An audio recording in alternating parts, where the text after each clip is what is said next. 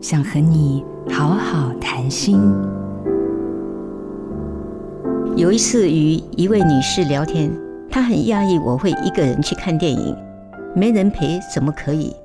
但一个人的独立自主，我从小时候就开始学习了。还记得读小学时，有一次和父亲散步，看到运动场上高高竖起的爬杆，我立刻往上攀爬，爬到一半时却害怕了。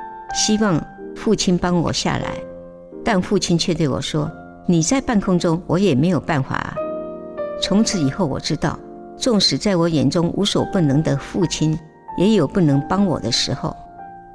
学会独立自主是首领组的重要课题，因为有亲朋好友相伴固然欢喜，但现代人都很忙碌，要相聚并不容易。身为首领组。我学会一个人的自得其乐，单独一个人率性自由，少了众生喧哗，更能专注欣赏世界的美丽。做个独立快乐的首领族，我是刘秀芝。做自己的主人，找回你的心。印心电子，真心祝福。